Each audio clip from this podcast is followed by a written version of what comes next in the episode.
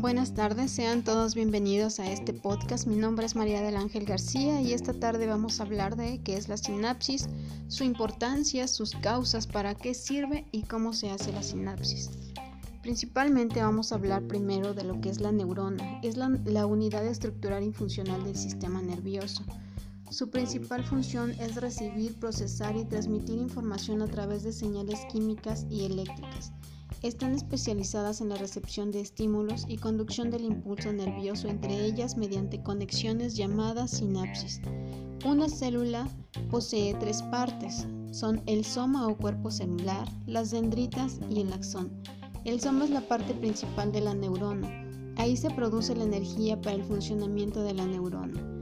Las dendritas son ramificaciones en forma de árbol que nacen del cuerpo de la neurona. Es la parte receptora neuronal, con ella se establecen en contacto las terminaciones sinápticas aferentes. El axón es una prolongación del soma que se extiende en dirección opuesta a las dendritas y tiene la función de conducir un impulso nervioso desde el soma a otras neuronas. La transmisión del impulso nervioso entre dos neuronas tiene lugar en una conexión entre ambas llamada sinapsis. ¿Qué causa la sinapsis? Regula la presencia del espacio sináptico, hace que la neurona presinóptica pueda recabar los neurotransmisores y se han liberado una cantidad excesiva. ¿Para qué sirve la sinapsis? Las neuronas son células especializadas en transmitir electricidad y para ello modifican la permeabilidad de su membrana con el, axón, permitiendo la entrada y salida de sales y con ello la transmisión del impulso eléctrico.